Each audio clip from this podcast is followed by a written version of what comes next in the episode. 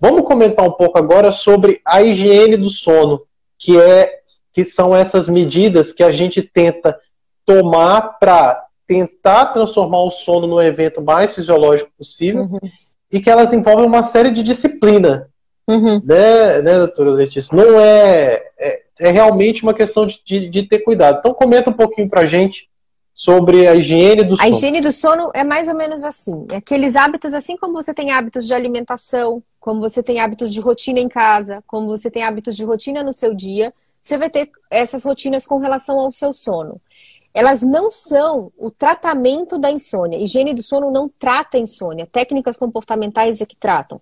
Mas se elas não tiverem a higiene do sono junto, elas não vão ser eficazes, tá? Ou seja, ela não é o tratamento, mas ela é a base para tudo e para todos. Então, da mesma forma que você tem que assim, olha, eu tenho que comer até me satisfazer e não até passar mal, a mesma coisa vai acontecer quando a gente vai fazer uma, uma higiene do sono. Eu preciso disso daqui para o meu adormecer. Então, como você precisa reduzir as luzes no final do dia, a nossa melatonina é naturalmente liberada a partir de 6, 7 horas da noite. Então, com o descer do sol.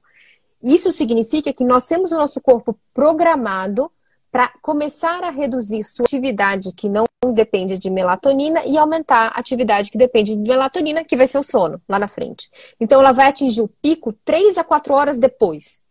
Então, lá para as 11 da noite, 11 e meia, entre 10 e meia, 11 e meia, é a hora que ela vai estar no pico, a hora que naturalmente a grande maioria das pessoas vai dormir.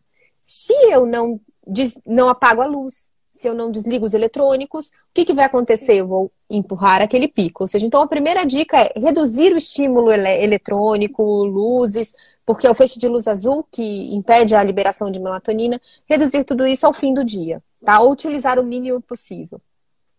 Uma outra questão é usar a cama só para dormir. O quarto é um local de dormir, não é o local de outra coisa. É para namorar e para dormir, não é para mais nada. Não é para assistir TV, não é, por exemplo, nas crianças, de, de preferência, se possível, não é para brincadeiras, não é para outras coisas. O quarto é para isso. Se você deitou na cama, você não conseguiu dormir, deu 15 minutos, você se levanta, sai da cama. Por quê? Porque você não pode deixar seu cérebro associar aquilo ali a, a um evento que não seja dormir. Se você ficar lá 30 minutos, 40 minutos, você está ensinando que você não vai dormir né? Você está ensinando que lá você vai ficar acordado, você está habituando a isso. Então você deita na hora que você está se sentindo relaxado, pronto para dormir, deita. Não dormiu? Se levanta e vem para a sala, leia um livro, não vai ligar uma, acender uma luz ou ligar uma tela, né? Porque aí você vai voltar cinco casas no jogo da vida. Então você tem que é. você tem que fazer a coisa certinho, né? Então vai lá, faz uma coisa relativamente relaxante, leia um livro, ouça uma música, faz alguma coisa mais relaxante. Começou a ter sono, vai para o quarto de novo. Deitou, não conseguiu, volta. Então, aí também tá, eu acabei colocando um pouquinho de técnica comportamental. Mas é isso, você vai dormir com não, sono, tá? Você vai deitar com sono. Para aprender, para fazer seu corpo perceber o sono, né? Você tem seu cérebro e corpo tem que perceber o sono. Evitar alimentos muito pesados no final do dia, tá?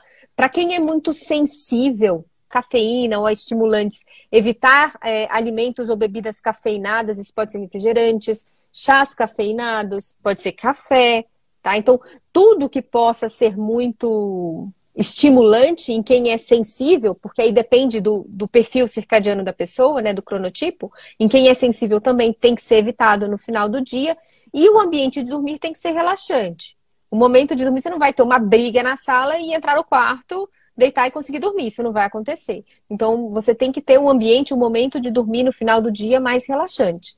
Então, essas em linhas gerais, assim, e obviamente manter uma cama com travesseiro que não seja muito alto, que seja confortável, é, roupas confortáveis, fazer atividades ou rotinas relaxantes antes de, de ir para a cama. Então, tudo isso compõe, num geral, a higiene do sono. E uma coisa que os pacientes às vezes é, é, eles ignoram, gente, é que assim, sono e distúrbio de ansiedade, é, você não consegue tratar a ansiedade se você não trata sono. Você não consegue tratar depressão se você não trata sono, é. né, doutora Letícia? Quer dizer, é muito, é muito marcado que os distúrbios do humor, que também são muito comuns, eles são altamente associados ao sono. Então, esses cuidados que a gente está passando, ele já faz parte desse tratamento de cuidar do indivíduo como uhum. um todo. Então, é, as medicações, pessoal, principalmente quando a gente fala de depressão e ansiedade, são muito importantes. Sim. Mas em relação ao sono, essas medidas de cuidado, de aprendizado, elas são muito, muito Sim. relevantes.